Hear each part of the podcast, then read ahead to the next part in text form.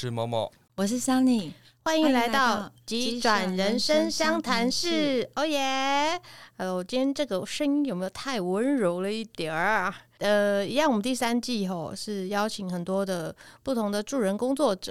今天这个工作者呢，我跟他工作者听起来怪怪的。为什么哪里？每次我这样讲，我都觉得好怪哦。每一集我都觉得怪。今天这个角色呢？我觉得是全世界都会，就每一个人都会需要了解的的的，需要这样的人在旁边。特别是我们现在这个社会哦，大家吃东西什么各方面都有点变质了，对。所以呢，今天我们邀请到的这位是我大概中风第一年的时候认识的好朋友，他的工作是营养师。好，让我们来热烈掌声欢迎 Sunny！呼这是我、欸，你不要这么尴尬的笑，我这边会加音效，这样听起来会不好意思。我觉得，哎，我只有一个主持人，好不好.就比较辛苦一点。对，哎，Sunny 跟大家自我介绍一下。呃，大家好，我是 Sunny。就这样。我喂，我们认识，我看我是中风第一。刚一年满一年的时候认识的，所以到现在其实我们互相知道对方已经是四年了。哇，其实还蛮久的。对啊，我我中风五年半了，所以其实我们知道彼此是四年的时间，但我们从来没有真的见过面。哎，对，我们都在视讯聊天嘛。对对对，这一次是第一次见到本人，本尊。对，代表之前视讯没有开滤镜。哎、欸，真的，你本人带，但是我觉得你本人比镜头上还要再更、更皮肤更粉嫩一点呢。太感谢你了。到底，因为我那时候想说，哇，这个营养师好正哦、喔。可能我的镜头那时候没擦干净，没擦干净更糊才对啊。对对，但是你看起来就是，当时我就想说，哦，这么，因为因为你真的很漂亮，所以呢，我就那时候就每次要跟你那个试训的时候，我都蛮期待的。那后来我们就是只有通电话，不是没有开视讯的时候，我就小失望。然后呢，我跟 Sunny 会认识也是我另外一个朋友，有我一个很好的姐妹。然后呢，有那一阵子，我我跟那个姐妹十二岁就认识，她非常不喜欢运动。然后呢，有一次我们聚会的时候，我们就发现她怎么瘦那么多，而且瘦得很好看。然后他就很兴奋的说：“跟你说，我认识了一个营养师。”然后巴拉巴拉巴拉就跟我们讲了一大堆。当时呢，我还在想说，有个营养师在旁边，该不会什么都不能吃吧？反正他就说不会，我跟你讲，吃了才好呢。然后听他讲完之后，呃，接下去我们因为我们的四个女生很好，就另外也也找你了。所以当时我其实一点都没有想，我想说我我是个病人，关我屁事。对。然后呢，减重这件事情，然后跟我没跟我没关系。然后后来呢，就发现哇，他们两个都瘦好多哦，而且小林后来瘦到十三十五公斤，然后整个妈妈样都不见了。她是两个男生的妈妈，然后有一阵子确实也就比较比较丰腴一点。我不能，因为她有听我们不能乱讲话。对，对，所以他，啊，所以他那时候瘦瘦了十三十五公斤，我是我们聚会的时候，我是真的吓傻，又想说哇，整个人容光焕发。对啊，然后觉得哇，好厉害哦！所以那时候也是因为自己中风了，不能运动了，然后就也有默默在发胖这件事情，然后就觉得嗯，我因为我以前都觉得运动才是瘦身的关键，然后我从来不觉得吃吃有啦，吃这件事情我们等下可以聊。那时候就觉得运动才是瘦身的关键，所以我都不觉得吃有这么重要，嗯，就用一些乱七八糟的减肥方式去试着让自己更 fit 一点。对，所以后来就是到那个时候，想说我不能运动了。那然后看我两个姐妹成效都那么好，所以我就决定请他们帮我介绍 Sunny。就一介绍下去不得了了，就从此之后才知道说，哇哦，原来吃才是最根本的关键，对吧？对，我觉得应该是说，呃。不管是运动或吃，它都是有帮助，但是需要兼具。当你只有很疯狂的运动，可是你没有注意你的饮食，它其实还是大打折扣的。而且蛮多人都认为说，我今天只要有运动了，好像就可以放肆的吃都不会变胖，随便吃，这个观念就是是一个不对，这样你的运动就变成扣分了。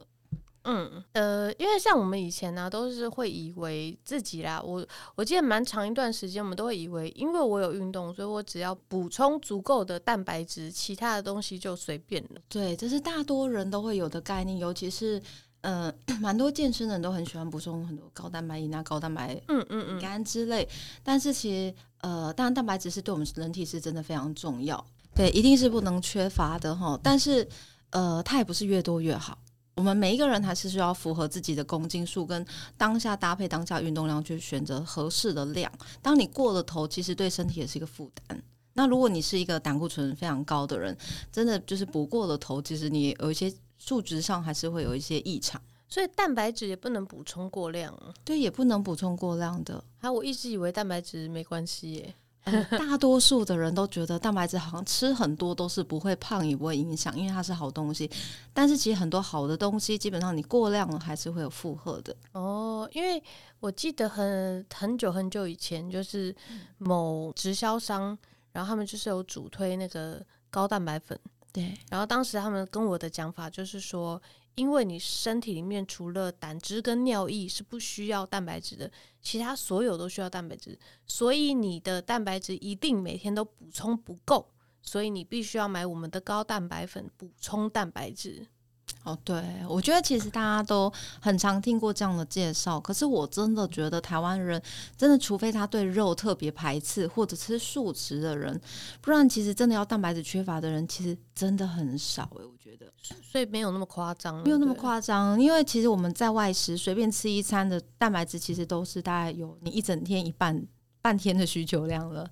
一餐就会半半天左右。对，因为现在外食其实蛋白质是那个量都配比蛮多的，因为大家都是觉得要丰盛嘛，嗯，CP 值要高，所以其实都量都蛮多的。我觉得要吃到缺乏其实不大容易。而且蛋白质不是只有肉而已啊，对你其实豆类也是蛋白质，豆类啊、奶制品啊、海鲜跟鱼也都算是。对啊。而且有一些蔬菜里面也是有蛋白质的，对，但是蔬菜没记错，对，蔬菜的来源是比较少一点，对对对，但在大致上还是以鱼肉豆蛋奶为主。明，比如说你喝个豆浆，明明那也是蛋白质，但是很多人就不觉得，我一天一我早餐喝了豆浆，他没有把那个算进去，他就觉得我没有吃肉，我就没有蛋白质，所以你蛋白质一定不够，所以我接下去可以多吃一点肉，然后事实上蛋蛋一定很多人会忘记。对，我觉得那应该说，大家对蛋还是有比较有概念，大家还是知道蛋是蛋白质。不是，但是你在计算的时候，你的脑袋在 run 的时候，你就会觉得我今天都没吃肉哎、欸。哦，对了，大家会觉得他他们对肉的定义还是在 猪肉、肉肉肉本人肉肉本身口感的东西。对，所以有时候只是为了，有时候人的脑袋有是为了我想吃这个东西，所以我告诉自己我前面都没有吃。对，事实上，你早餐，譬如说你早餐，你就就算只是一个呃那个馒头夹蛋，然后再一个一个豆浆，这是传统早餐店最会出现的东西了吧？对，啊，你有没有吃蛋白质？有两份。呢，对，还，还超过超过两份，蛋一颗就一点五了，就一份，哦，是蛋是一份哦，对，蛋是一份，我记错了，画圈圈，对。然后豆浆看你喝多大杯啊？那你说这两个有没有？而且这两个还都算优质蛋白质呢。对对，然后其实你有，然后但你中餐的时候想说，哦，我今天早上没有吃肉哦，然后就默默的想说，那我这一餐吃多一点。所以其实只是你想吃肉，而不是你还吃不够。对对。然后反正其实呢，我觉得现在人哦特别喜欢减肥这件事情，大家都会一直觉得我需要减肥，我需要减肥。对，而且无论男女老少，我等下少有哦有，现在小朋友肥胖的蛮多的。对，现在其实我们最我最见过最小的小朋友是幼稚园大班哈，真的假的？真的是真的是真的，幼稚园大班呐、啊？对对对，是妈妈先减重，然后妈妈发现他小孩小时候就过重，幼稚园大班可能就已经开始早熟，开始有一些发育的状态了。嗯，对，然后她就带着他来减重，他是我遇过最小最小有自发性觉得要来减重。那带这么小的小朋友的方式会有不一样吗？哦，会不一样，就是变成说你心里想要限制他什么东西，但是你不能让他知道，你要用换个方换换个方式说，哦，把他想吃的东西变成一个奖励，这样子。哦，把他想吃的东西变成一个奖励。对，其实很多，我觉得这招应该不是只有对小朋友吧？就这招适用于老人跟小孩。但是中间成年人有时候应该也是，因为我觉得很多人没有办法坚持下去，就是因为对于忌口这件事情是完全没有办法接受的。对，你越不准他吃哦，他就越想要吃。对，说不准你吃炸的，哦，那个突 然脑袋就会分泌，我想吃炸的，我想吃炸的，我想 我想吃炸猪排，我想吃炸鸡排，然后就开始，你越不准他就越想要吃。他可能平常还没那么想。所以这招可适用在任何人身上。嗯，应该是说真的，但是小孩特别明显。嗯嗯嗯，小孩跟长辈特别明显，因为这两个族群是特别不能限制的。长辈，你带过年纪 最大是多大？我带过是七十三岁。哦，七十三。哎，其实老人家不要讲减重啦，我们觉得是不是呃，帮他们控制在。适当饮食是很重要的。对，他们其实不要求有多瘦，只是为了让自己瘦下来。第一，可能呃没有红字；第二，可能我不需要因为这些红字吃那么多的药嘛。那另外一则就是因为载重的问题，我觉得现在老人家关节退化的比例是很多的。对，所以他们其实都是为了看完骨科来找营养师减重。哦，对，医生一定会建议减重，因为不管你今天做了什么手术，关节手术，你只要一直胖，那你的负荷就会一直变大。对，而且他们的，而且他们的他们的运动量跟那个一定不会增加，对，因为年纪已经到了嘛，你怎么样也不可能增加，而且退化本来就是正常的，对。可是其实这种退化蛮特别的是，我们都以为慢慢的退化，所以我一定会记得，在我有一点退化的时候再去注意这件事情就好。但是其实退化很瞬间的，就像我的爸爸，只是他其实呃平常都有在运动，但是他可能突然的一次可能搬到比较重的东西载重了。他就是突然就不能走，就坏掉了，对，就不能走了。而且他就很认真的复健哦，很认真的去打针，但是就是没有办法恢复到原来的状况。就我觉得他是很瞬间的，可能昨天还好好的，今天就突然这样。嗯，我自己有开过脊椎啦，那时候我才十九岁，对，我十九岁要开脊椎，那时候确实是这样子。我你看，连我这么年轻，然后那时候就真的是一下，就是一下。然后一下痛到了，然后真的是压过头了，或者是运动过头了，然后没有办法负荷了，然后那个痛下去两天，因为年轻还是恢复快，两天觉得好了，后面再用五天又坏了，两天又好了，五天又坏了，最后就是不会好了。嗯，真的。我后来就只能除了开刀没有别的方法。对啊，所以你说连年十九岁的年轻人都这样，何况今天已经五十九岁、六十九岁，那那个状况状态是一定回不去的。对。呃，所以其实不要讲说除了重量这样，因为像我觉得老人家很多除了过胖之外，他们可能有一些是过瘦，嗯，也是有，就是营养不瘦，对他们就是营养不均衡。因为像我妈妈现在，我觉得很大问题就是就很挑食。这个也不吃不好吃，那个也不好吃，就什么都挑，什么都不想吃。那有可能跟心情有关，就说本来小朋友都是孩子都在身边，就大家一起的时候，他就觉得东西好吃；只有一个人的时候，就什么都不想吃。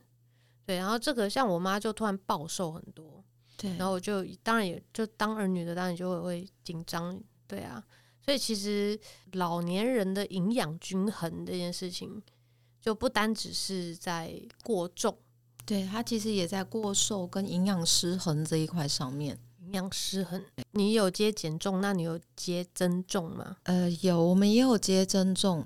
增重这一块是占比真的还是比较少啦，嗯，因为大家嗯都还是不大会因为要增重去找营养师，除非他因为他的过瘦已经到了疾病的状况，他可能他会去求助于专业这样子。但这一块还是真的比较少。当然，减重真的还是占最大的需求。那还是跟现在现在社会的呃食物的烹调方法跟习惯有关，对不对？对，对，因为之前我记得我在找你的时候，我有介绍另外一个朋友想要增重，那时候你要是先先建议他去。稍微先检查一下是哪里有问题。对，如果是有问题的话，那我们可能是要找医生解决，而不是找营养师解决。对对对。那如果只是单纯的，比如说身体都没有问题，你只是单纯的没有吃不胖，才才找营养师这样。对对对，要先厘清他到底是不是有疾病的问题，才能够对他有一个比较好的建议这样子。所以当时我被介绍到你这里来的时候，你有没有很紧张？说会有个中风的来了，对会吗？不会不会，我真的、哦、对，因为其实在，在呃这一块，我们其实还蛮有特别的健康上问题的人减重其实蛮好的，因为他们会比一般人的就是遵循度再高一点，因为有了其他的需求，啊、他得要这么做。其实有，我就有时候就是有一些特别的数据高的人，他们可能会为了健康这么做，但是他可能不见得会为了胖瘦而改变饮食。因为有的人他可能会觉得我的工作也不需要外在，我的我也结婚了，嗯嗯、就是外在已经是一个当然能更好是最好，可是他就是变成次要了，不好我也可以接受我自己这样。嗯嗯嗯，对，给自己一点借口，这样就好了。这样对对对对对对，我吃还呃，我工作这么辛苦，吃这么多应该是好还好吧？我要慰藉自己啊，这样。所以那时候其实我当然也是，我记得我是中风之后，然后突也是突然增加了三公斤。然后我也被自己吓到，就就哦，怎么突然增加这么多？然后也是想说，就都没得没得运动啊，走路都都不稳了，所以那时候才，而且那个时候我记得，诶，最一开始有跟我要我那个抽血的数据嘛，嗯，对，对，然后那时候红字还很多，对，告诉你，我现在全部都是黑的了，哦，那蛮好的，对我什么什么三酸甘油脂啊，什么低胆固醇、高胆胆固醇，然后巴拉巴，反正所有。所有抽血出来，就是我在内分泌科抽血，所以要看的数据很仔细。我没有一个红字了，耶、yeah，真好，对吧？代表你已经就是升华成习惯了。哦，这倒是真的，这真的会变成一个习惯呢。我一开始，我一开始在就是按照你说的去吃东西的时候，我身边所有人都说你在干嘛？然后我就开始解释，然后他们就说你在减重，但是你吃好多。他说：“你吃的比之前多很多，诶，一餐吃这样合理吗？”然后我说：“可是是营养师交代我这样的啊。”我说：“我也觉得我吃的好饱。”大家都误以为减重就是要吃很少饿肚子，但是其实我觉得减重更正确的是你要吃对食物，吃对你身体的需求，并不是越少越好。有的人说他其实吃一定的量，说他瘦了，他就会有那种我要帮自己快马加鞭，我就要把现在的量再加到更少。对，他会觉得我现在这样就瘦这么快，我是不是越减它越减少，它会越快？其实不会，我们身体其实处在一个，当你过度饥饿的时候，它其实也会试图的保护你自己，提高了你的吸收，那降低了你的消耗，所以其实不是越少越好，所以还是要看当下的身体状态去做调整。对，而且过度饥饿的状况下，其实呃没有办法太持久。就是你，哦你瘦下来之后，你有可能就会暴饮暴食，你会觉得我委屈了这么长时间。哦，对耶，你都一个没有被满足的状态，然后突然你到了你希望的那个目标，然后就可能就会直接大爆发。对，想说，干我都这么久了，我现在就是要吃这个吃那个这样。对，我觉得过程中要检视自己是不是心态上是不是愉悦的，是很重要的。还好我那时候跟你。跟你的时候，我都还蛮开心的。但其实我也是分了两次才有达到目标。哎，嗯，对，因为其实减重，嗯，每一个人对一个减重的耐受度的时间不一样，跟他原本期望值的标准可能不同。有可能我曾经觉得到这个数字，我就觉得我很满意，但我到这个数字的时候呢，我又觉得还不够，我就觉得我可以再瘦一点点，所以他有可能在之后对自己的标准又会再高一点。你曾经有阻止过人家说你不要再瘦了？呃，有。我觉得其实很多人减重会有一个病态，就是他瘦了之后，他会觉得我是不是要再瘦一点，会以后预留一点空间之类的，所以就会想要减到一个过瘦的状态。可是其实不会的，通常你只要减到合理的体脂，你也养成一定的习惯的时候，其实你并不是那么容易会复胖的。对，所以如果是调整到一个正常的饮食状态跟习惯，复胖这件事应该没有那么容易吧？对，其实没有那，除非你一般很容易复胖，是因为来自于很极端的减重。但是如果你是循序渐进的，其实非常不容易复胖，因为你已经把它变成习惯的一部分了。嗯，对。我想看哦，我记得我们两次加起来应该是六五个月还是六个月？嗯，六个月应该是六个月。嗯，然后减了五公斤。哎，没有，没有，三公斤，嗯，不止吗？应该是不止，应该不，因为呃，我们的一次性的呃，就是三个月的时候都是五公斤，但我第第一次的三个月没有到五公斤，应该我有点忘记大概多少，嗯、但是加总起来的公斤数是多。我记得没错的话是两次加起来是五公斤啦。对，那时候我还想说为什么我特别慢，他说我都这么乖在吃了，然后对，后来想说也无所谓啦，就是。重，我觉得后来还是回头看是不回弹这件事情比较重要。对，你的过程里面虽然减重慢，但是因为我当时的身体状况跟新陈代谢就是慢，嗯、然后我身体除了在减重之外，我还有很多东西在调试。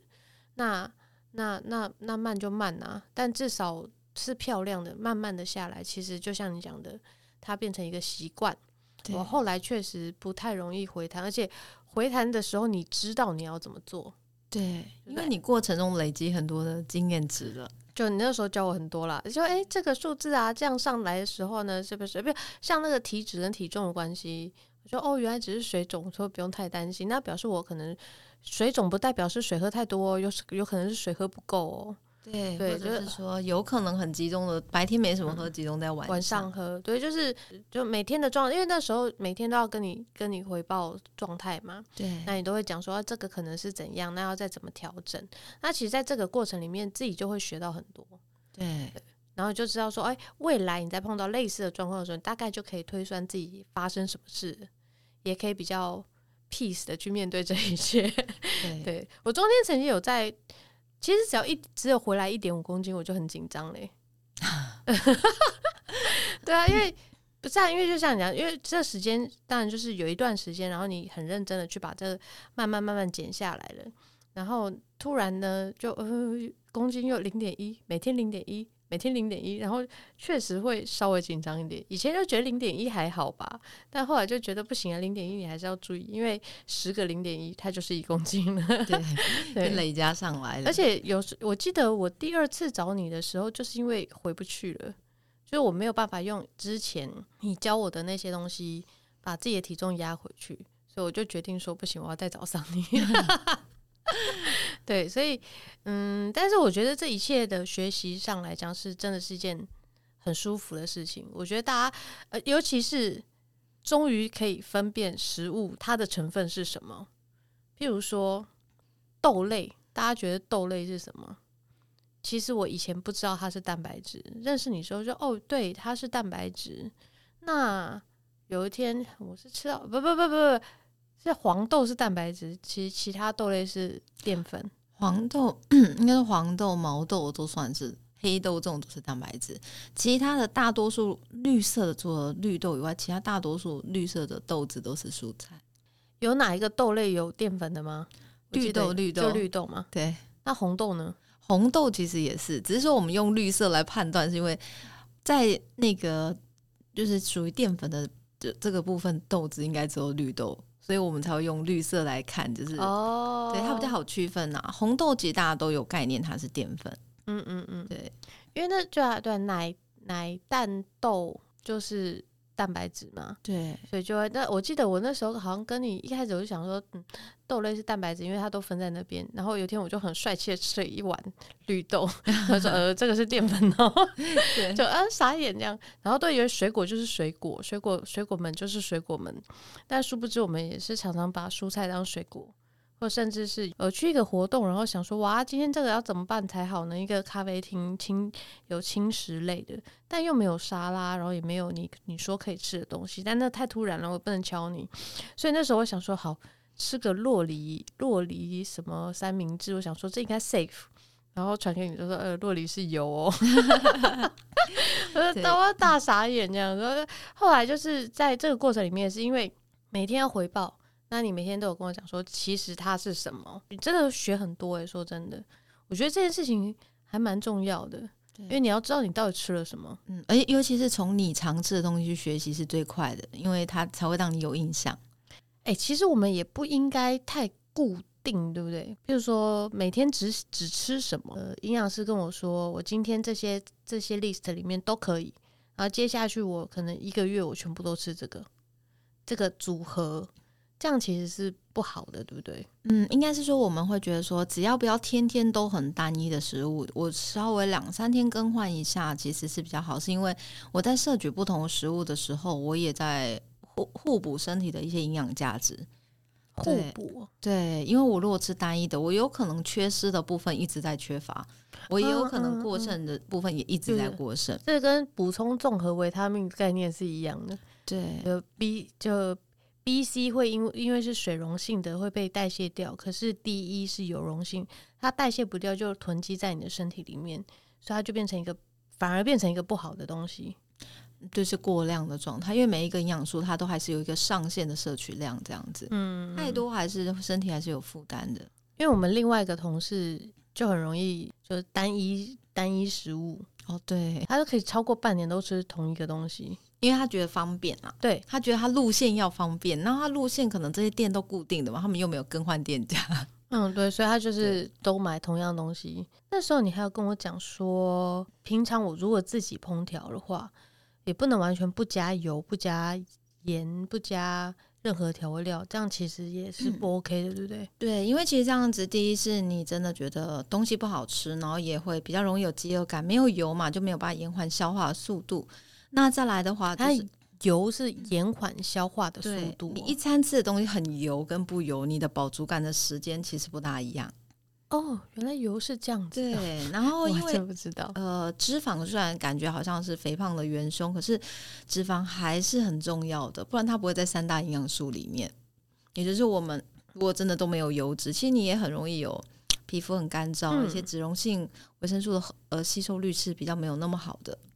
我那时候记得，我开始也是没什么在加油。对，然后那时候就跟我讲说：“哎、欸，这个你就有提醒我说，比如说至少白天那个蛋要加个，比如蛋用橄榄油去煎煎一下。”对，因为一开始我想说不要有油，然后我就什么油都不加。所以其实油还是必要摄取，它还是必要的。你说刚刚说三大营养素是哪三大？呃，就是我们的碳水化合物啊、蛋白质跟脂肪。这三三大类基本上都是必须要摄取的，所以不是越无油就越好。很多人都会觉得我烹调都不加油，反复就是减重就能减得很快，体脂肪就真减得很多。其实不见得，所以其实完全的水煮餐也不见得是好事。对，而且我觉得水煮餐你真的这样吃久，你会觉得很厌世，吃东西就像饲料这样子，你知道，就是没有味道的单一口味这样。我超爱吃水煮餐。真的假的？所以你可以接受，因为就食物的原味啊，比如说番茄，番茄它就是一个煮起来就会甜甜的东西啊。对，那玉米笋，玉米笋也会甜甜的啊。芦笋，芦笋也甜甜的啊。就蔬菜类，我都觉得它们甜甜的啊。就连苦瓜，我觉得直接吃我都觉得好棒。应该是说一餐里面如果有一个种类、两个种类这样的，我觉得 OK。可是你如果整餐真的都不调味的时候，其实有时候盐分太低的时候，也会影响。血钠也会比较低，有的人可能原本女生就有低血压的状况，她可能会因此觉得血压更低迷，会觉得更更疲劳、更嗜睡。所以其实对啊，盐分这个东西我知道在体内是蛮重要的，过低过高都不 OK。对对对，所以还是要有适量的油脂跟盐分。而且那时候你还有跟我讲个超级重要的重点是，你不可能永远不跟朋友去吃饭啊。对啊，你平常都不吃油、不吃盐、不吃少好，你一出去一一个外餐外食。你就直接吸收爆表，对，而且你就会停不下来，会停不下来，会停不下来。就说怎么这个东西跟以前落差这么大？嗯，对。哎、欸，所以其实当身体完全没有，呃，比如说很长期没有油进去，然后突然，因为就不要就会造成你身体缺油，所以一旦当你吃到油的时候，它会跟海绵一样，就吸收过度嘛。就是你的体重反反应就会比较大，以外就是。再来，有的人可能因为长期吃很无油，突然摄取到比较油的，他就会开始腹泻啊。对，肠胃身体就不适应了。对，身体就有点不是那么适应。身体真的很奥妙，所以我们各种就不要虐待人家，好不好？就是不要给过量，但也不要完。就是其实应该说，不要走极端路线，对不对？对，我觉得要做一个，你觉得你未来可能就是一年、两年、五年，你都能够有六七成能维持习惯的方式，这个东西才能变成你的体重。不然你如果用很极端，你可能只是经过了这个体重，有个短暂的经历，可是很快就复胖，不是你的，它是个经过，它 只是个经过。对，很多会一直复胖的人，就是就很多人在减肥这个路程都。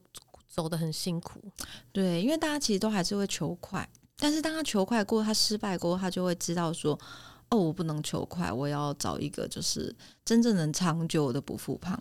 嗯哼，对，但他一定要试过，他还没试过之前，你告诉他说我们要慢慢来，他会觉得他不能接受。对，所以其实你应该也有带过这样的个案吧？我有哎、欸，尤其是前一阵那个瘦瘦针出来，有没有？什么是瘦瘦针？就是那前一阵有一阵子，就是打针之后就让你比较不想吃东西。Oh, oh, oh, oh. 哇，那一阵子大家都很雀跃的想要去试这样的方法。但是我觉得，当然它，我觉得它没有什么不好，把它当做一个辅助。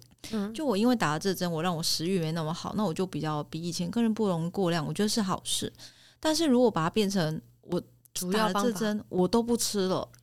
那这样就不大好，因为这样瘦下，我觉得坦白说，我觉得看起来不好看，就是水水被抽掉的感觉，就是整个很垮很垮，就是很没有精神。我觉得不管减重也好，饮食调整也好，都是为了让自己更健康，跟看起来更好，更年轻嘛。对。那我如果把自己变成一个看起来很老态的状态，我觉得好像就没那么好。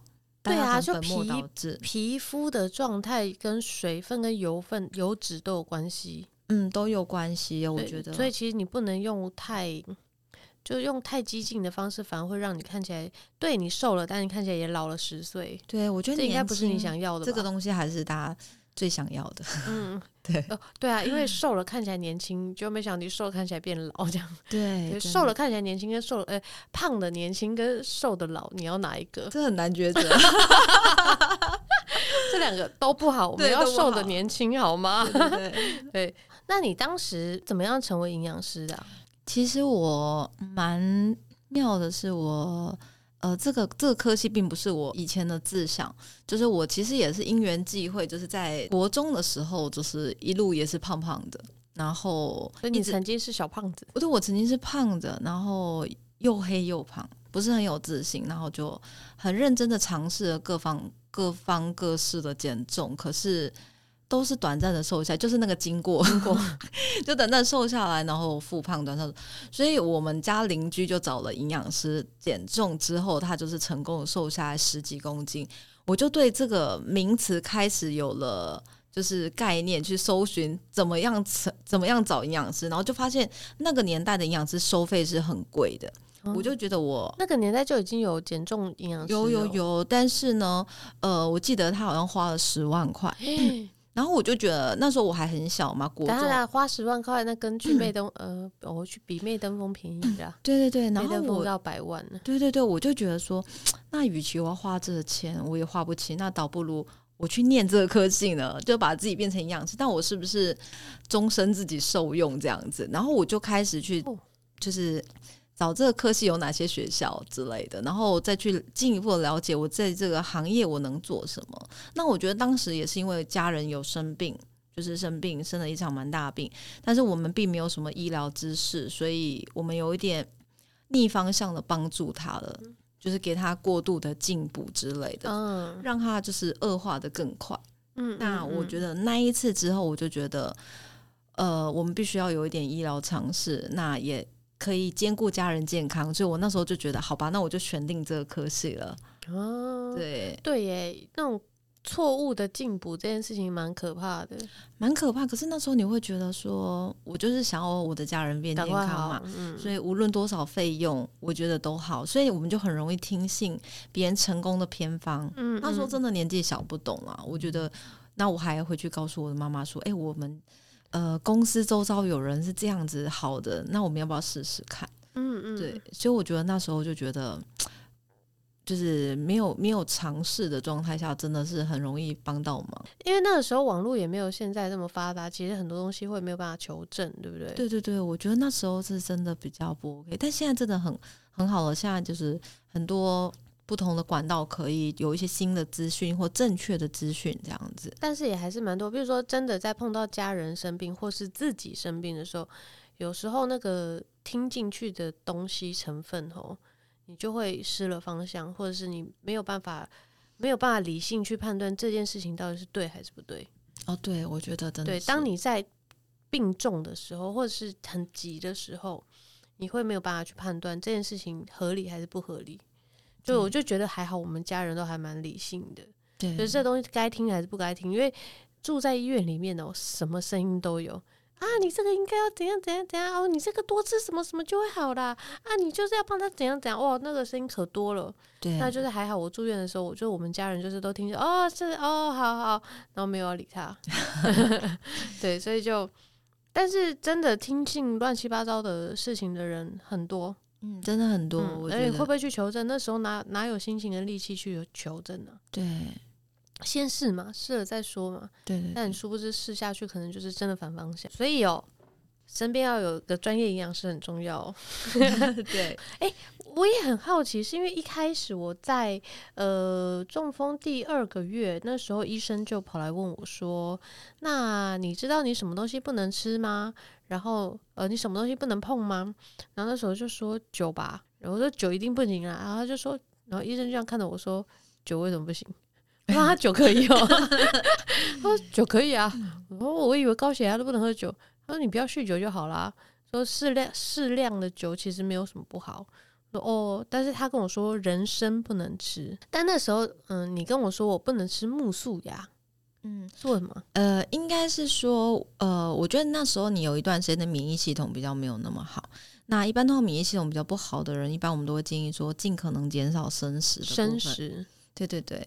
哦，对，因为那时候你跟我讲说生菜不要吃太多。对对对。所以，譬如说像化疗的人的话，也会不建议他们吃生食。哦，这当然是了。对，一定的。时候那时候真的，我觉得熟食至少它没有一些呃菌上面的问题嘛。那相对的，就风险也减少了。哦，所以啊，木梳牙是没有办法熟食，是不是？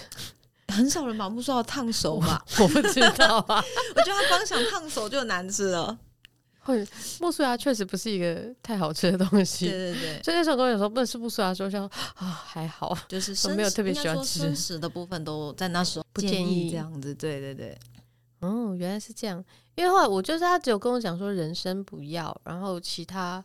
就没有了，他就没有再跟我讲任何其他东西。然后你这边也是跟我，只有跟我就生食要注意，其他可能还好，都是适量就好了。除非你今天真的是吃那种浓缩萃取的东西，然后剂量吃很高，不然我觉得以新鲜食物基本上都没有所谓的不能吃，都是量的问题而已，跟频率的问题。但是像洗肾的就就不行啊，洗肾的规则就很多，对对，哦，他们规则就很多了，嗯，因为要因应它的。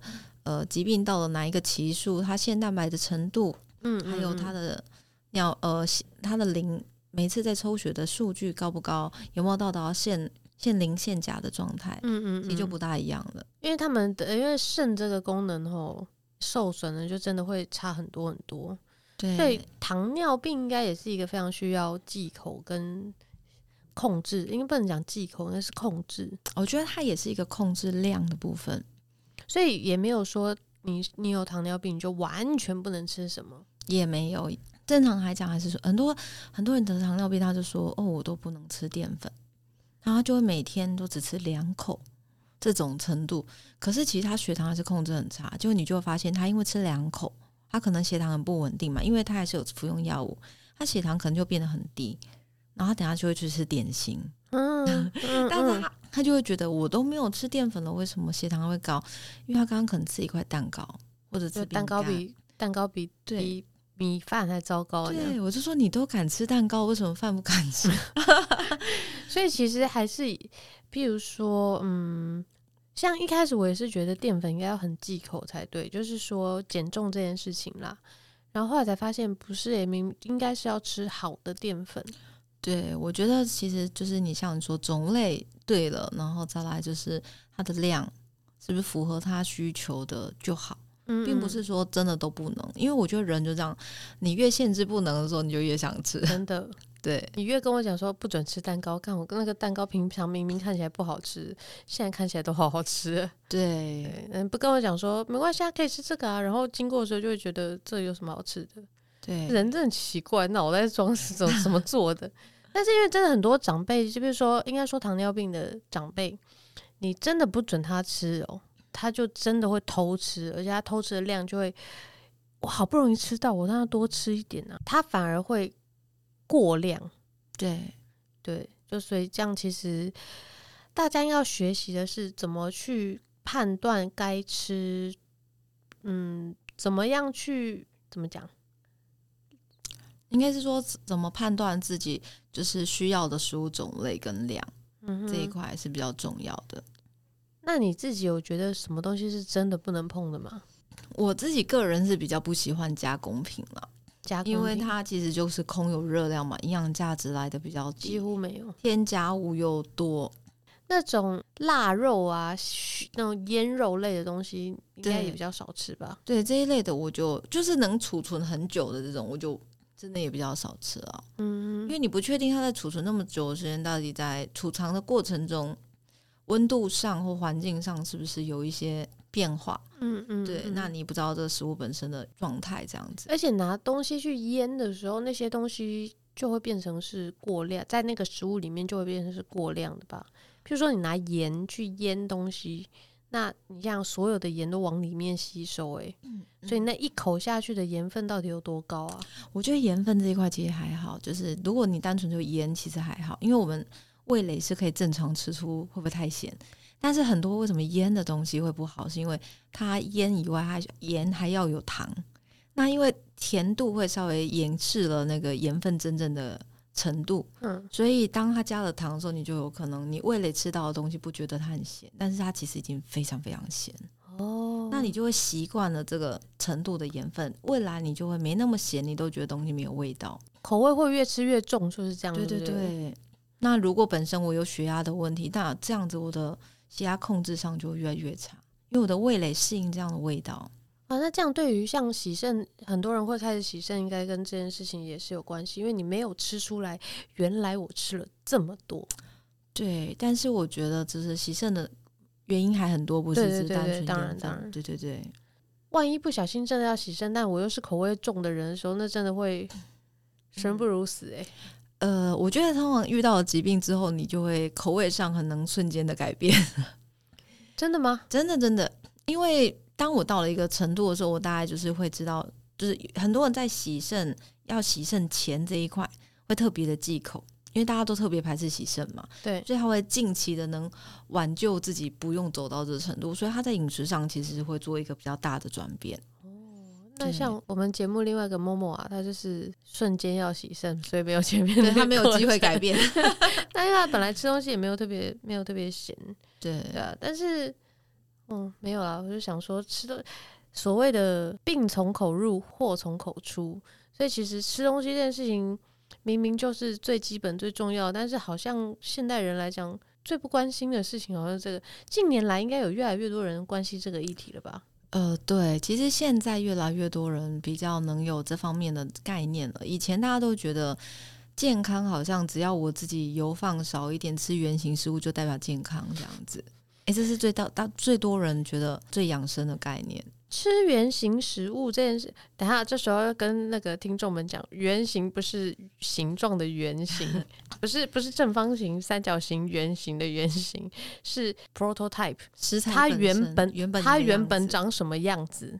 哎、欸，所以吃食物原型也不代表是健康的。嗯，重点还是在你的怎么去搭配跟整天的总量。像有的人觉得，呃，我吃食物原型。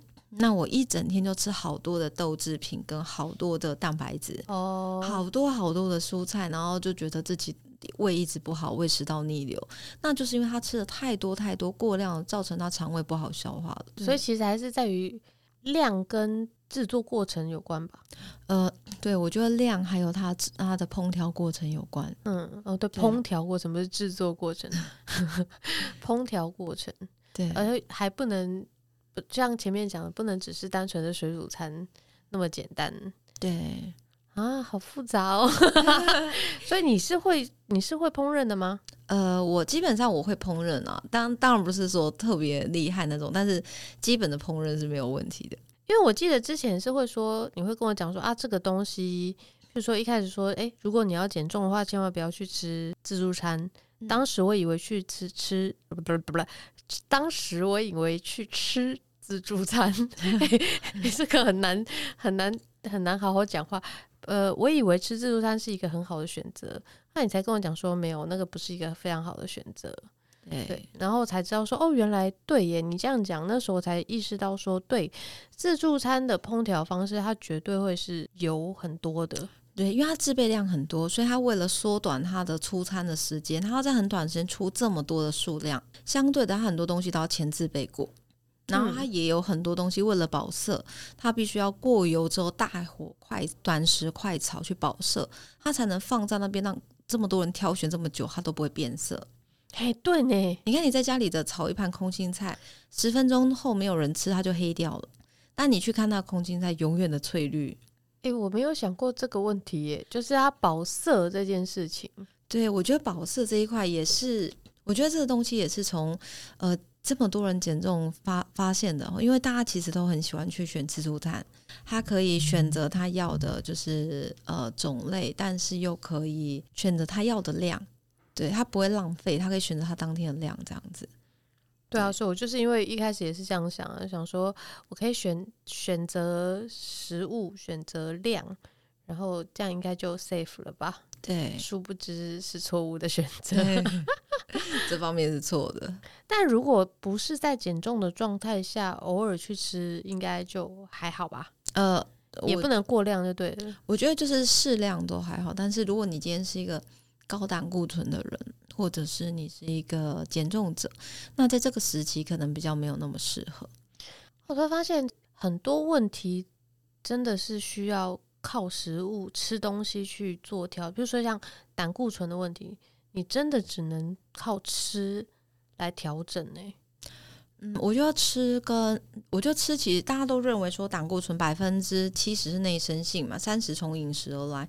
但是呢，我们也透过很多的经历发现，就是哎、欸，其实光是这三十就差很多了。对，因为你那其他东西你不能控制啊，你唯一可以控制的就是饮食啊。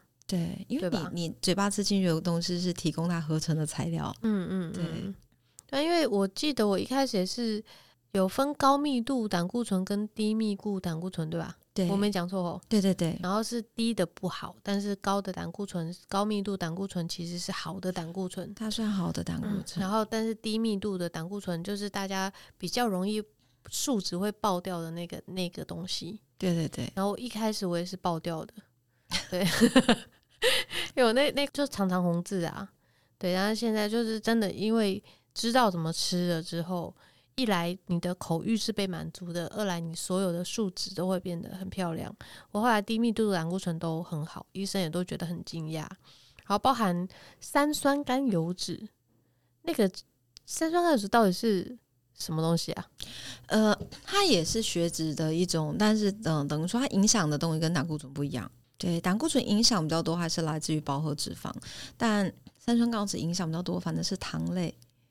对，欸，所以糖这个东西到底身体的需求是高的还是低的啊？呃，基本上如果你是说呃额外添加砂糖跟果糖这种，当然是低的。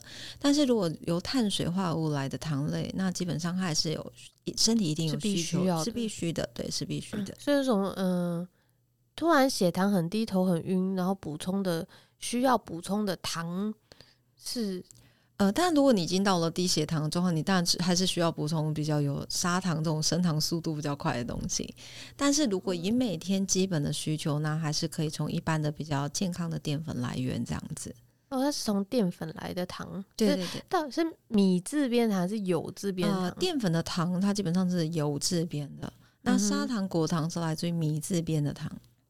他们也没有真的不好，只是也是一样，不要过量。对，对，我觉得这是适量了。如果我我今天真的就是觉得呃很久没有吃了，那我觉得浅尝一个礼拜可能一两次，我觉得这个没关系。嗯，所以真的啦，还是讲到头来，还是不要过量，对，也不要也不要完全没有，就是让身体就是所有东西都是用适当。就像其实运动也是一样，你不能过量运动，但你也不能不运动。对，本来所有的事情极端都不会是好事啊。对对对，极端都还是会受伤或受损嘛。我觉得很多人那个不能满足口腹之欲这件事情，会让他到后来更更容易爆掉。对，我觉得其实很多人不不能满足口腹之欲的人，大多数都属于他会说服自己，我就今天吃一次。狠狠的吃一次，我明天开始就会很规律饮食。那因为他这个狠狠的吃一次之后，可能血糖的起伏是很大的哦，身体适应这样的饱足感，他隔天其实做不到的哦，所以他就会一直让自己处在于就很饿跟很饱之间交替，但是要不让自己很饿才有开始，所以其实他还是得先让自己不饿，才能够养成一个自己做得到的习惯。所以包含说，比如说吃不吃宵夜这件事情。有些人就是习惯吃宵夜，所以你叫他不要吃宵夜，他就半夜就受不了，就会爬起来吃东西。对，但是宵夜这个东西是不是其实真的不太好啊？嗯，我觉得其实跟他的作息时间有关啦。如果他是一个非常晚睡的，那你说他可不可以晚一点吃东西？我觉得可以啊，不然他醒着空腹那么久，胃也会不大舒服。但是如果他今天是一个非常早睡的人，那我觉得他可能就要先满足他的晚餐。他有可能是晚上吃的不够满足，导致于他晚一点很饿，睡前想吃东西。所以还在看当那个人的作息。假设他今天是大夜班的，你就不可能叫他讲说晚上不能八点以后不能吃东西，他那等于一整天都没东西吃。对，他等于就饿死了。所以他不每一个人的作息不同，他应该应应自己的作息，找一个他自己能做得到的方式。那你建议睡前多久不要吃东西呢？我觉得睡前大概三个钟头左右先不吃东西，因为哦三个而已哦，那还好啊。对，因为这时候吃东西基本上你不消化，你也很容易胃食道逆流。三个小时，所以如果我今天都。十一点才睡，诶、欸，我其实是一点才睡觉啦。一点才睡的话，我往前推三个小时就是十点。对，所以我十点还可以，就是十点之前我都可以吃。对，对，对，就是其实还好的。这，其实还好，只是说你当然越晚吃东西，你选择的东西就是体积要越小越好消化，因为在那时候你可能不大走动，所以你、哦、你再去吃一个。便当，你恐怕在你睡前还是不会消化。谁十点要买到便当？哦，seven eleven 有了。对，不然说十点要买到便当有点难吧？对，不然就有的人会觉得这话在这时间点可能要吃安全的大，我就发现大家就吃大量的青菜跟大量的。比较偏向于高纤维的淀粉，就可能。但是纤维在那个时间点吃，不是更不容易消化啊？对啊，所以其实反而你越晚吃的东西，其实需要更好消化才对，因为你才来得及在你睡前的时候把食物消化的完整。那那个时间，如果譬如说吃一点点淀粉类的东西是可以的，是可以的，是可以的，吃吃一些淀粉，吃一些蛋白质都没有问题。但是就是在这个时间点，不要去吃大量的蔬菜，嗯，因为你就纤维类的不要嘛。对对对对，所以包含如果你今天选择了淀粉，你也不要去。吃糙米，对对对，在这时候可能白米还会好于糙米，因为至少它相对。那、嗯、当然，如果你是一个大食量的人，你可能吃白米，你会吃更多。那当然选择糙米是比较好啊。糙米比较饱饱饱饱足感哦、嗯，它比较有饱足感，因为你需要咀嚼比较久嘛，然后它纤维多。但是我我如果是一个正常食量的人，那我我当然还是选择白米会比较好。所以我觉得还是要看个别的这个人的习性。哎、欸，你。你有算过你从从业以来到底帮助过多少人吗？我好像没有去细算，但我就是有看过编号这样。哦，你的那个都有编号，对对，对，编号，我觉得应该至少到现在为止，我觉得嗯，五六七八九十，应该应该应该应该应该有八千的人左右。八千呢？你说你到底当营养师多久啊？我当营养师应该，我看我现在小孩几岁了？呃，我觉得应该至少有将近十年以上了，十年以上。哇哦，哇，对，中间还有跑去当过业务嘛，就是扣掉这些中途的那个没有没有做相关工作的时候，大概应该至少也有十年以上。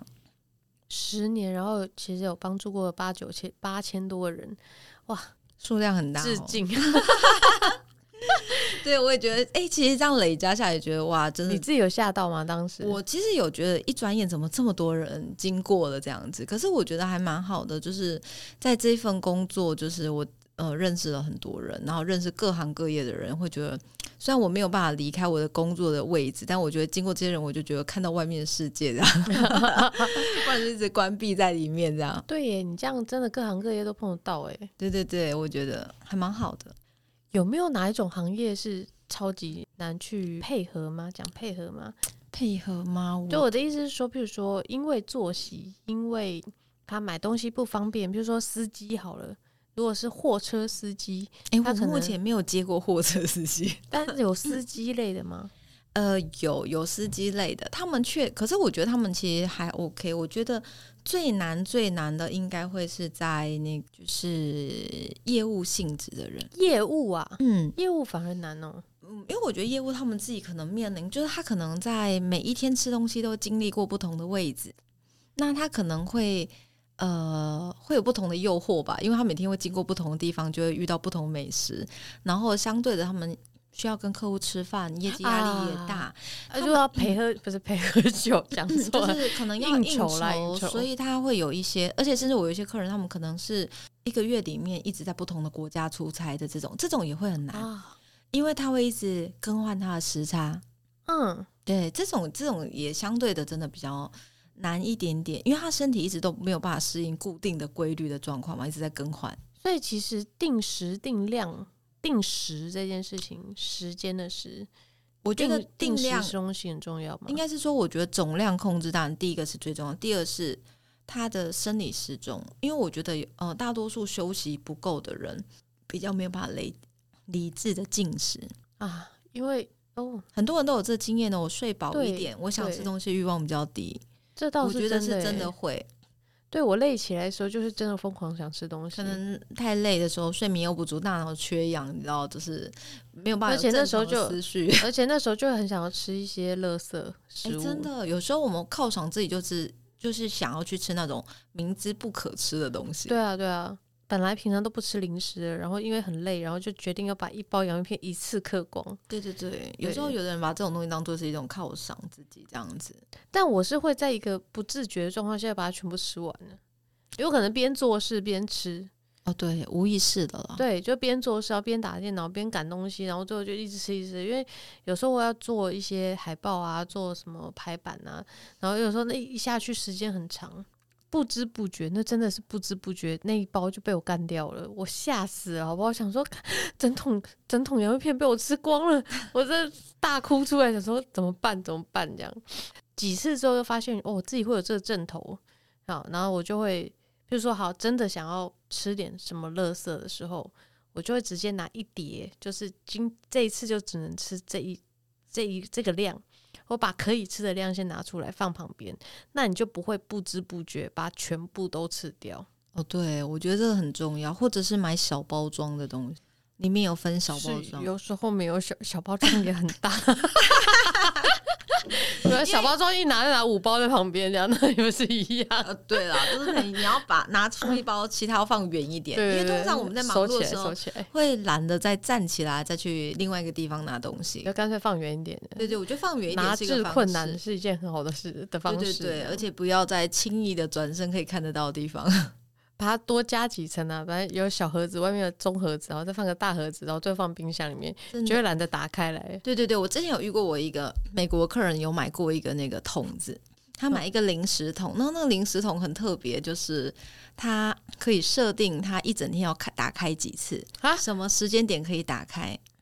真的哦，有这种东西哦。对，除此之外，其他的时间你怎么样都撬不开它。有这种东西，嗯、所以所以像觉得这很像那个喂 喂喂宠物的那个，对对对对对，就是喂食器的概念。所以所以他如果他今天这礼拜错过了他设定的时间，就不能吃了，那他就会没有办法吃零食了，那他就会减少他的次数。对，这个也蛮妙的，但当然也会有一些人说，那我就买了不要放进去的，那你干嘛买了？对对对，但是因为你买了，他一定会去想要用它，是因为听说那个桶子很贵哦。你如果再把它放旁边，就有点浪费。确实啊，这东西听起来就不会是便宜的。对对对，但我觉得这个概念是很好，但有人性的漏洞这样子啊。不管什么东西，一定会有人性漏洞，你就是你要不要遵守而已啊。对对对，那你是拿来限制自己的，还是让自己变聪明的？对，所以变聪明就是要找漏。动你就会变聪明，对，找到了你就变聪明了，但是你可能就没办法限制自己了，对，就没办法养成真的对自己的习惯了。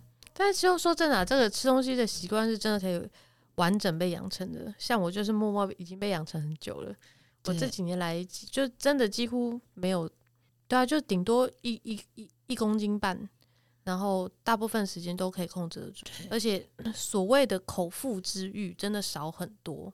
炸的东西是真的对非人体非常不好吗？嗯，是真的比较不好。对，因为它高油温的东西嘛，所以也相对，而且我们很多时候吃炸的，就是一锅油反复反复的炸，那它一定会有一些比较不好的物质，那身体也很容易诱发一些发炎的反应，所以其实它本来就不好。但是大家都知道不好，但是在口感太好了，我觉得大家八成都还是蛮喜欢的。对，但是我觉得身体是一个可以被训练的。嗯就是当你很少吃这些垃圾食物的时候，你再突然吃到它的时候，你不会觉得它那么好吃，而且你会觉得不舒服。嗯、但是当你很常吃它的时候，你吃健康的东西的时候，你会觉得健康的很难吃。难 吃对，所以我觉得它是一个适应的问题，这样子。因为我刚刚我们我们在录音之前有去喝咖啡嘛，那时候我就跟桑尼讲，我说有一段时间我光闻到就经过经过炸鸡炸鸡排店或者是任何炸的店旁边，我我会觉得恶心。我闻到那个油味，我就想说，看怎么这么恶心？嗯，但以前闻到那味道就是好想吃哦。然后后来经过，那想说好可怕哦。对，我就想赶快走掉。其实有时候是因为你懂。懂了之后你，你你在看待一个东西，你的那个认知就不一样了，思思考逻辑就不同了。是因为懂了？我觉得是因为懂。嗯，就像是有时候我们可能会觉得，哇，我现在想吃宵夜，那你可能打开宵夜都是一些高热量的东西，可是你就会因为你懂他这时候吃这些东西的影响，哦，这倒是对对对，你可能硬是还是会从想吃的宵夜里面挑一个没那么杀伤力比较小的。我觉得因为懂，你就是点不下去。我真的有好几次，就是好像很饿了，就是宵夜时间，因为我很晚下班，然后回到家就只剩下 Seven Eleven，然后本来在公车上的时候，我就觉得好饿，好饿，我要吃东西，我要这样，然后脑袋里面就开始想，我要这个，我要那个，然后买碗泡面好了，然后什么想了一堆，然后等到走进便利超商，然后看着整排的东西，然后我没有一个东西我买得下手，诶，对，每一个我想说这个吃下去不行。这个，然后变成没食欲了，反而不想吃东西。对，就我觉得对，最后就是买了个优酪乳，这么弱，就想说等一下回去就要睡觉，然后想说这些东西等下到肚子里面去，它也不能被消化，然后最后就变成什么呢？然后自己想想，然后最后就是真的一点都不想，一点欲望都没有了。对，然后诶，反而就觉得说真的，我也没有那么饿啊。对，后来就是喝喝水，喝喝。顶多喝优优酪乳，然后然后回家洗洗澡就可以睡觉了，甚至有时候喝水就够了。对，我觉得有时候口腹之欲就是那一瞬间，可能刚好闻到了味道，或旁边的人在吃，嗯，或者是当下觉得有饥饿感。那我觉得有时候，但过了那个饥饿感的时间过，你好像就觉得也还好，也就这样嘛。强制欲望，想想睡觉的欲望还大于想吃，然后你就会选择休息。哦对对对，想睡觉可能会比较大。对对对，好，所以其实所有事情都是可以学习跟训练的，这算训练吧？对，我觉得这应该说，嗯，训练自己养成习惯的方式。嗯嗯嗯，对，所以它也需要有一定频率的反复性，这样子。各位听众，我跟你说，刚刚桑尼前面讲说什么？他国国中的时候又黑又胖，我跟你讲，他现在本人就是一个又白又正。可恶！所以大家很很好，吃东西真的很重要。有时候不真的不见得是自己外在怎么样，而是减少自己吃药的可能。哦，对，像刚就是刚刚讲的，你很多病其实是吃出来的。对，尤其是现在的习惯，然后种类、烹调方式各式各样。像我们我觉得便利超商的。的出现是好事，但也是坏事，因为我们就可以随时随地你都可以吃得到东西。但是这些东西到底适不适合在这个时间点吃，跟你可以吃多少，对，这个确实又是另外一个很重要的课题。对对，所以其实大部分人可能在那个尤其是宵夜的状态的时候，就是会一个无法克制。对对，为什么深夜的时候好像很容易这样子，特别有空啊？对，就好像他很容易在深夜会突然想要吃一些莫名其妙的东西。我觉得那时候可能也是因为一整天特别疲劳的时候，当你很累的时候，很累的时候，就是会你就会突然觉得自己很委屈，想要犒赏一下自己这样子，慰劳一下自己。不管是读书读得晚啦，做工作做得晚啦，或追剧追得晚都一样。对，好，以一个专业的营养师。你你看，所谓的 fit 就是刚刚好的状态，会跟别人不一样吗？呃，我觉得看起来瘦的状态，它其实必须要先以健康为最主主要的底线。嗯，假设我今天为了要瘦到一个公斤数，可是我可能低于了 BMI 十八点五，那可能就不大健康。所以，我们其实如果是今天客户了，他本来就很瘦了。他还要减到 BMI 十八点五以下，我们就拒收。我会直接拒绝，嗯，因为我觉得这样子不健康，然后相对的也会、嗯、也会让他觉得这个这过瘦是一个正确的，那其实就不大好。我们都会跟他解说他为什么不能低于这个数字，但我们还是会拒收他。但我们可能会鼓励他，可能透过运动来让他的体脂肪更低，然后身形呢看起来更瘦，但是可能他没有过瘦的问题。对，我觉得这，这时候运动就会是一个很很很好的选择。对，因为运动会就是真的会让线条看起来比较好。所以后来我跟我们教室那个副店啊，他身材真是好到很逆天的好，很过分。我们以前都是觉得你要看起来体态漂亮，运动大于吃。后来我们认识了桑尼之后，就发现吃大于运动，因为吃是一个基本，但是呢，线条好不好看还是在运动。对，我觉得其实吃只是让你变瘦，但是你要看起来线条再更好，有线条其实真的还是要透过运动。但是如果我今天如果只是单纯透过运动，我没有在吃的状况，那我我看不到我的线条嘛，因为都被脂肪遮住了。因为我本人就是这样。对，后来才发现，对，因为我脂肪根本没减掉啊，然后又运动太多，对，然后训练了半天，然后我就是看起来都不 fit，我到底为什么会搞成这样子？后来才知道，对呀，因为你的肌肉在里面练得很结实，但是你脂肪全部包包在外面呢、啊。对，那你看起来怎么会可能会好看？对啊，所以其实我我认识你之前体脂很高诶、欸。真的哦。对啊，我认识你之前体脂，我记得我们刚认识的时候体脂有到三十三十一哦。哦，好像有诶，我经常过三十。对，好像三一三二之类的。那时候我也是，就是哇哦，原来哇哦这么高。对我自己我自己也吓到啊。然后，因为那个就真的太夸张了，这时候就要很骄傲说，我现在只有二十五到二十六哦。所以，其实建立正确的观念呢，比什么都重要。这时候真的就是赶快去认识一个营养师，如果你喜欢的话，我可以介绍桑尼给你，他很正哦。就要一直重复说你很正，这样在各年龄层下，接呃营养摄取是完全不一样的吧？嗯，对，每个年龄层需求还是会有一些不同。所以我在三十岁的时候学到的东西，可能在五十岁的时候就不适用了，对。应该是说七成可能适用，但是会有一些些微的不同，因为在每一个年龄层，你会面临的一些数据上的改变不大一样。所以今天如果你在家里照顾爸妈，你千万不能拿你的标准去当爸妈的标准，对吧？啊、呃，对。老人家的体脂应该要卡在哪里比较好？嗯，我觉得老人家，我们一般，因为我们一般家用型的体脂机量出来比较高嘛，那我们都会鼓励老人家大概至少在三十以下，以下，嗯，三十以下，不然一般我都觉得就是三十以下对他们来讲其实就蛮 OK 的。中年以内的话，大概呃二十五六应该是二十五以下，其实都还 OK，二十五以下都还 OK。对，如果你用家用型的量的话，家用型的比你说量起来会比较高吗？呃，会比较高。你去，你拿家用型的数据，你再去量 InBody，其实 InBody 会少个三到四 percent 啊，差这么多？我觉得有，几乎我们常态看，大家量出来是这个这个差异。所以我现在去用 InBody 量，可能你会很快乐，对。所以每一个人，每一个人量完家用型的，然后他再去量 InBody，他都会跟我说：“样式，我是不是家里这个？”超级不准的，其实我觉得我有比较过，我觉得他们间距其实差不多的，只是说 InBody 数值上这量出来起始点是比较低的，所以但是大家都相信那个低的那个才是准的 大家觉得高的那个一定都是不对的。所以到底哪个是好？我们就是原则上不要太夸张，应该都是好的啦，好不好？对对对，好，张你有没有给一个？营养师这个工作就是每个人都 需要，对，每个人都要至少要知道基本，我觉得啦。但我因为我发现好多人真的不懂，因为你看我们去吃火锅，然后上来那个蔬菜盘里面，明明有一半以上是淀粉，对啊，蔬菜真有多少？它其实都是淀粉上来啊。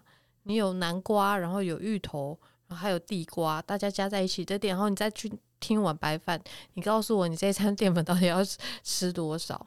所以其实我觉得大家，譬如说对于蔬菜这个概念就已经不知道偏差到哪里去了。然后更何况其他所相关营养的尝试，很多人是完全没有的。但是这个东西对我们来讲又是最基本，你的健康就真的就是从这里开始的。对，那我不知道有没有就是以营养师的身份有没有什么话要跟大家普罗大众说的？嗯，应该是说，我觉得大家要减重的时候，其实首首要的状况是要先呃先说服自己，我愿意改变。我觉得其实其实很多人都会觉得减重是一个很很大的工程。可是我觉得，其实最终归终最终归咎在最后，只有我是不是愿意改变。嗯，我觉得我要先愿意改变，而且要给给足自己一段足够的时间去养成习惯。因为其实越着急减重的人，其实通常都减得最差。对，因为他很急，所以他就会想要极端的饿死自己，那很快的就做不到。所以我都会觉得说，呃，要减重的，他们一定要先试着给自己一小段的时间，然后有耐性的去呃正确的去规划自己的饮食，但是要先说服自己，我要先愿意改变。